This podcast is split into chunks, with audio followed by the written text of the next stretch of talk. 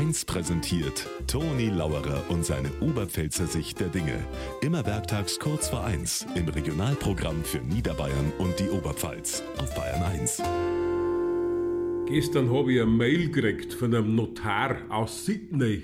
Der schreibt, in Australien ist ein gewisser Winston Lauerer gestorben und hat 4,2 Millionen Dollar hinterlassen. Und ich bin der einzige Erbe, weil der Winston war ein Nachfahre von ostbayerische Auswanderer. Ich brauche bloß 9.900 Euro überweisen, dann überweist er mir die 4,2 Millionen. Das kann bloß ein Betrug sein. Weil erstens, ein Lauerer darf niemals Bayern verlassen und zweitens, in meiner Verwandtschaft wären Baumer Toni, Sepp, Kari, Hans oder Alice daft, aber niemals Winston.